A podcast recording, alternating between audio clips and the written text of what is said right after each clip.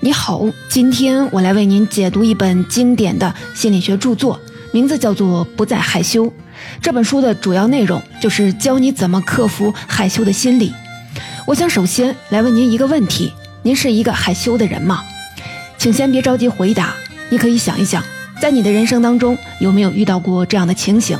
比如说，在上学的时候，明明知道问题的答案，却因为害羞而不敢举手回答。进入青春期，明明暗恋一个人很久，三番五次鼓起了勇气，却还是不敢开口表白。进入职场，明明很想跟同事搞好关系，却因为羞于跟人打交道，总是习惯沉默不语，很少参与同事之间的聊天和聚会。在会议上，明明有不一样的想法，但就是不敢直抒己见。还有啊，一上台就脸红，一见领导或者是客户就紧张，总是不好意思找人帮忙，不喜欢成为话题的中心，这些啊都是害羞的表现。你看啊，害羞其实是一种很常见的心理现象，远比我们以为的要普遍。不过啊，你可能会说，我虽然有时候也会害羞，但这没什么大不了的，并不影响我的生活。其实啊，错了。这本书告诉我们，害羞的危害远比我们想象的要大。它会给你的人际关系、亲密关系带来巨大的阻碍，会让你在社会适应上困难重重。因为害羞，你不能很好的展现自己的真实实力，表达自己的真实想法，不能争取到更多的资源和权益，错失掉很多发展的机会。如果能克服害羞心理，会让你活得更自信、更从容，拥有更多的人生可能。这也是我想为您推荐这本书的原因。这本书的作者是著名的心理学家菲利普·津巴多，他是美国心理协会前主席，曾荣获心理科学终身成就奖，先后在耶鲁大学和斯坦福大学等高校来任教。你可能听说过他的斯坦福监狱实验，这是心理学史上最著名的实验之一，而他对害羞的研究也跟这场实验是有关系的。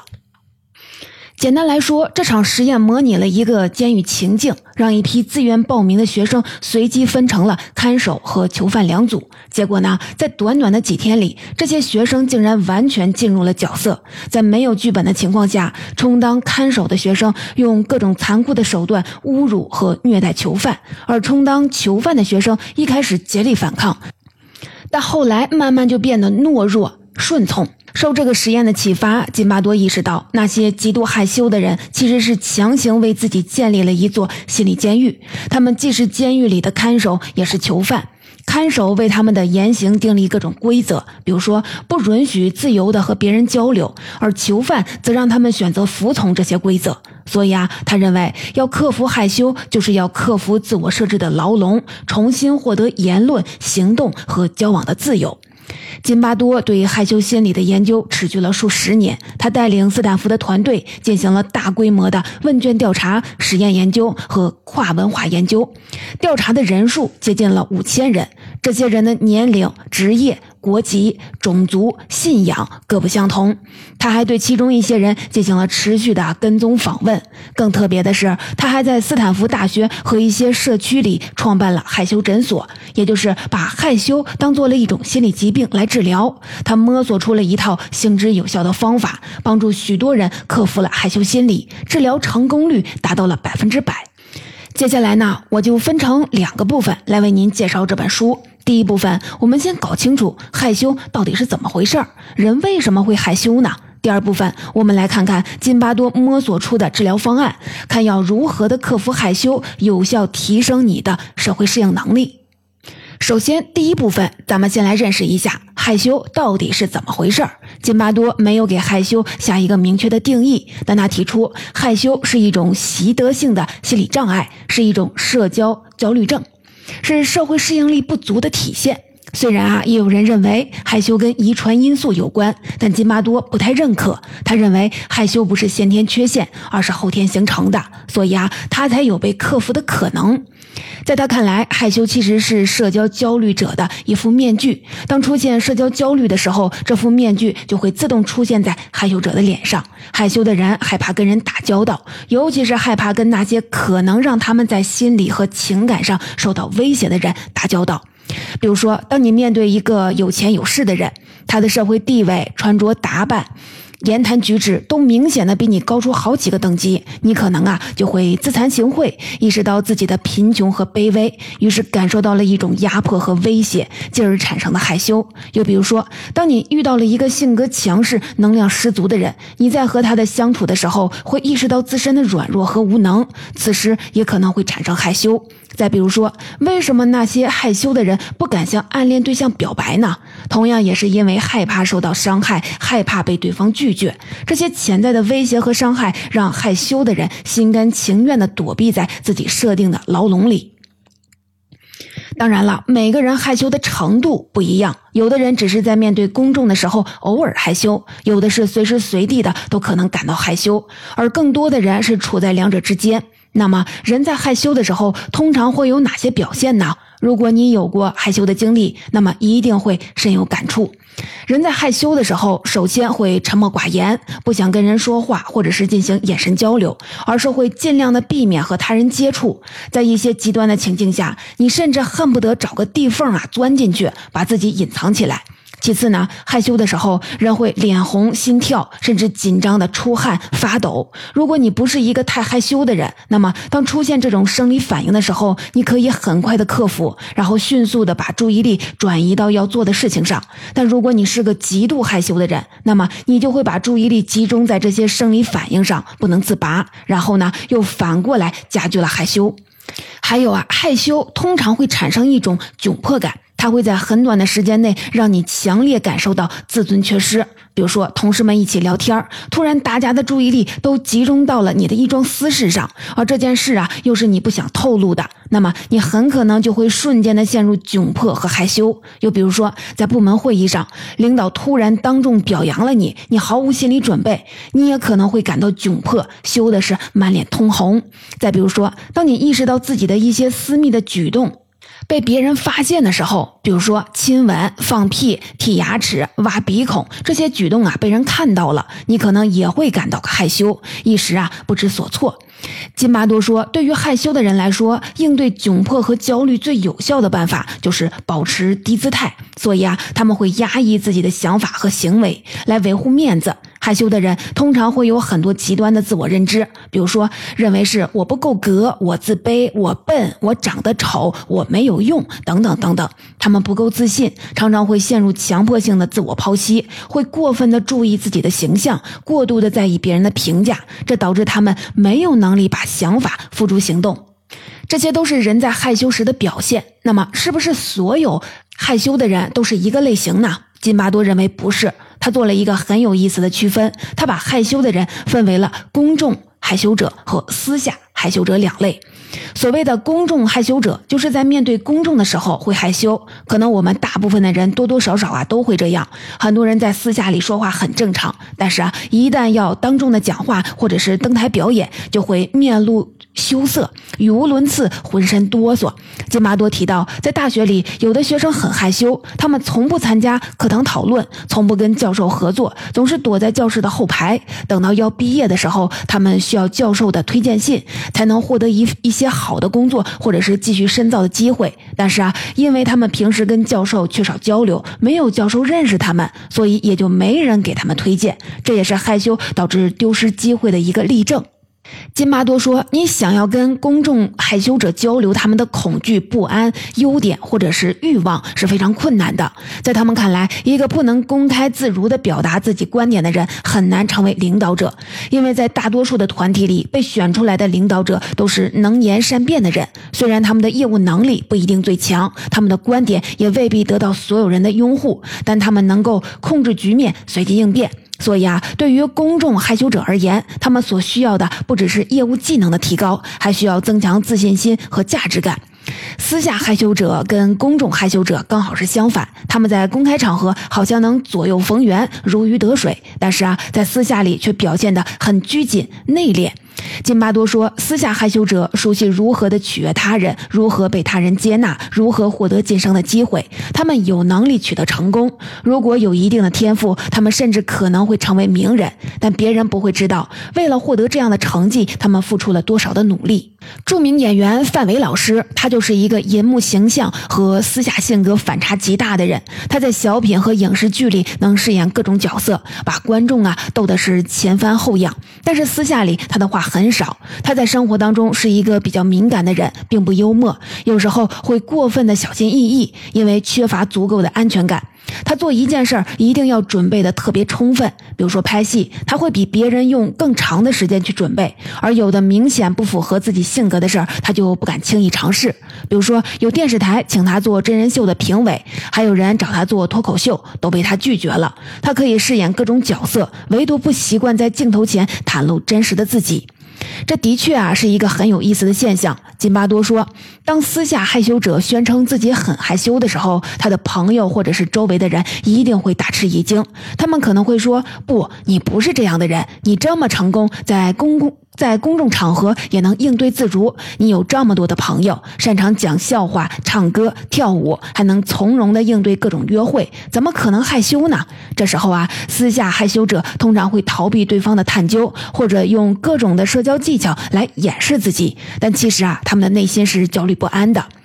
说到这儿啊，你可能就会问：人究竟为什么会在社交当中感到害羞呢？关于这个问题，心理学家、精神病学家、社会学家给出了不同的解释。金巴多做了细致的梳理，我来为您介绍最有解释力的三种。第一种是行为主义的观点，这种观点认为，人的所有的行为都是后天习得的，人会因为受到奖赏而强化一些行为，也会为了避免惩罚而压抑一些行为，尤其在人格的主要形成阶段，也就是青少年时期，特别的关键。很多人之所以会形成害羞的性格，是因为在成长的过程当中，经常受到惩罚。恐吓或者是贬低，比如说书中提到，有人把自己的害羞性格归结为了从小父亲过于严厉和暴躁，父亲经常的打骂他，他做的所有的想要取悦父亲的事儿都得不到父亲的认可，父亲总是让他感到很害怕。童年时的创伤经历造成了他软弱、内向、容易害羞的性格。除了惩罚和责骂。乱贴标签也是一个容易导致孩子害羞的原因。很多家长和老师喜欢给孩子贴上害羞、老实之类的标签，这其实啊是在营造一个让孩子害羞的环境。孩子会把这种标签内化，变得害羞。奇怪的是，有时候我们也会无缘无故的给自己贴上标签。比如说，在一次演讲当中特别的紧张，于是就给自己贴标签，认为自己就是胆小害羞，而不是去思考是不是自己准备的不够充分，缺少练习。这是一种错误的归因方式，会让你难以走出失败的阴影，也难以改进和提高。另外啊，父母过高的期待也可能会造成害羞的性格。过高的期待会造成巨大的压力，让孩子感到焦虑。孩子的表现如果不符合大人的期待，他们可能就会自我贬低，认为自己没有价值或者是能力不行，继而形成了容易害羞的性格。第二种解释是精神分析理论。我们都知道，这是心理学家弗洛伊德开创的理论。这种理论认为，人的心理困扰是源于本我、自我和超我的不和谐。本我是指人类本能的冲动，自我是指现实的个体知觉，超我是指用道德和理想来指引的那部分人格。而害羞正是这三种人格自我冲突的体现。金巴多提到，害羞的人会有很多看似矛盾的心理，比如说，他们看起来很谦逊、文静，很有耐心，但在跟人相处的时候，内心可能会充满了各种幻想，乃至是敌意。比如说，他的一位女同事，平时会尽可能的避免成为大家关注的焦点，但她的内心其实很想要被关注。这个同事啊，很怕跳舞，跳舞的时候身体会僵硬无力，但她极其的渴望拥有优美的舞姿。他说啊，我想象中的完美情景是，我是屋子里最棒的舞者，并理所当然的成为受敬仰的人，成为万人瞩目的焦点。我的内心总是充满了希望，总想着超越所有的人而受到关注。你看啊，害羞的人不能直接的表达出他们的感受和想法，而是会在头脑里产生各种的幻想。书里引用了一位精神分析学家的话，他说：“害羞是一种社会性创伤。为了逃避假想的威胁，病人常常在生活当中表现出主观积极且温和亲切的态度。出于对被忽视和被拒绝的恐惧，病人常常在社会生活当中表现的友好且合作。于是啊，他们内在的痛苦就会转化为害羞。许多精神分析学家都认为，极度胆怯会使一个人变得害羞，而害羞不过是心理障碍的外在表。”表现。第三种解释是从社会环境的角度展开的，这主要集中在两个方面：一个是现代人生活的原子化，越来越多的人过着独居的生活，结婚晚，离婚率高，生育率低，传统社会亲密的邻里关系也越来越罕见。我们从家族成员、邻里、朋友那里感受到的温暖的关照，或者是真诚的分享，机会是越来越少。我们很少和别人进行敞开心扉的深入交流。儿童、成年人和老年人普遍都过得很孤独，因为缺少足够的人际交往。人在这样的环境里成长和生活，自然啊也容易变得害羞。另一方面是社会对竞争和个人成就的过分强调，我们崇尚竞争，崇尚优优胜劣汰的强者逻辑，从学校到社会都是如此。我们的成功标准很单一，无论是商界、教育界还是体育界，都强调要成为第一名。大家把目光集中在少数优秀的社会精英上。如果一个人的长相、身高、智力、收入都很普通，似乎就没有什么可夸耀的。我们没有意识到。就算是普通人，也是独一无二的个体。所以啊，过分强调竞争和个人成就，无法看到自我的价值，也是造成害羞的一个重要的原因。说完害羞的特征和原因，第二部分我们再来说说如何才能克服害羞，有效的提升社会适应力。金巴多先给我们打了个预防针，他说啊，确实每个人都可以克服自己的害羞心理，但是啊，改变绝不是一件容易的事儿。首先呢，他需要你发自内心的想要改变。其次呢，需要你付出大量的时间和精力去不断的训练，只有做到这两点，改变才有可能发生。它的方法分成五步，第一步是重新认识你自己。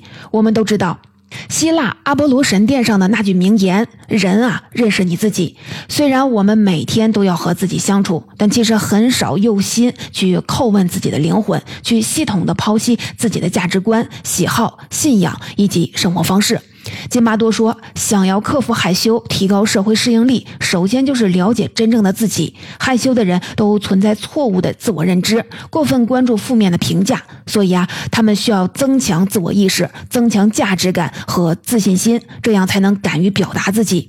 具体要怎么做呢？书里列出了很多训练的方法。首先是要发现真正的自己，你可以给自己啊画一幅画，可以是抽象的，也可以是写实的，可以是穿着衣服的，也可以是。”赤裸、赤身裸体的，画的好坏啊不要紧，或者啊，你也可以站在镜子前认真的注视自己。你要把画或者是镜子里的人当做是一个客体来看待。你可以问自己一些问题，比如说，这个人给你的第一印象是什么？你对这个人是怎样的一种情绪呢？你是主动型的还是被动型的呢？当别人第一次遇见你时，会如何的看待你呢？你脸上最漂亮的部分是哪里呢？怎样才能使你给人留下更加正面的印象呢？你最不满意的部分又是哪里呢？尽可能的把你不满意的那部分想象到最丑的程度，然后对着那个形象放声大笑。当你能大声嘲笑自己的时候，你就能从自己建立的那个牢笼里解脱出来了。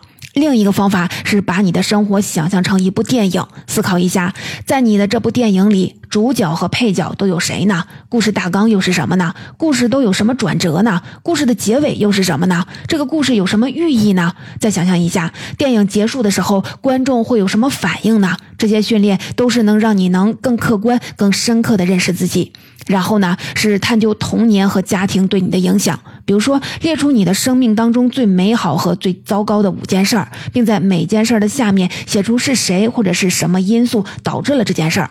回忆一下你小时候住的房子，以及发生在这个房子里的往事。当时你的父母是如何的与你相处的？家里都有哪些规则、观念、禁忌的话题？你可以啊，把它们都写下来。最后呢，是想象你的理想人生。你要去思考一下，如何才能从现在的样子变成你想要成为的样子？为了达达到那些目标，需要采取的措施是否明确？要如何做呢？才能让他们更加坚定和明确？这些训练的目的是引导你与自己的内心。心进行对话，重新认识你自己，接纳更内在的自我。唯有如此，我们才能克服害羞的习惯，大胆的向别人敞开心扉。克服害羞的第二步是坦然的面对你的焦虑。在这方面啊，我在应对焦虑的那本书里有详细的讲解，在这里啊就不赘述了。不过呢，津巴多在这部分提供了很多的方法，来帮你挖掘你的害羞是怎么发展起来的，认识到害羞让你付出的代价，以及你平时应对害羞的方式。比如说，书中就提到可以写害羞日志。如果你今天感到害羞，就把害羞的时间、场景、害羞的症状和反应都写出来。当你能坦然地面对你的焦虑和害羞，就能够像解剖麻雀一样的解剖它，而不是逃避这种心理和情绪，你就能慢慢地摆脱它。第三步是呵护你的自尊心。为什么要强调自尊心呢？因为害羞的人往往自尊感啊比较低，缺少足够的自信，总是看低自己。他们对负面评价会过度的敏感，会习惯于把失败归咎于个人能力，而把成功归结为外部因素。就算他们受到了表扬和赞美，他们也会发自内心的认为这没什么，这不过就是运气好，这都是靠某某某的帮忙。所以啊，他们也会对表扬感到害羞，认为自己不配。他们喜欢把目光聚焦在那些不愉快的事情上，整天活在消极的自我当中。津巴多说，害羞和低自尊总是相伴而生的。当你害羞比较严重的时候，往往自尊感和自信心比较低；而自尊感和自自信心高的时候，就不会害羞。所以啊，害羞的人需要克服低自尊感，建立更强的自信心。那要如何的才能提高自尊感和自信心呢？首先是要理性的和他人进行比较。我们生活在社会群体当中，肯定免不了会跟人比较，但是啊，一定要注意挑选比较的对象。在移动互联网时代，很多人都喜欢晒自己的生活，很多人在财富、外貌、才能、成就方面都很出众。你可以把他们当做榜样，当做努力的方向。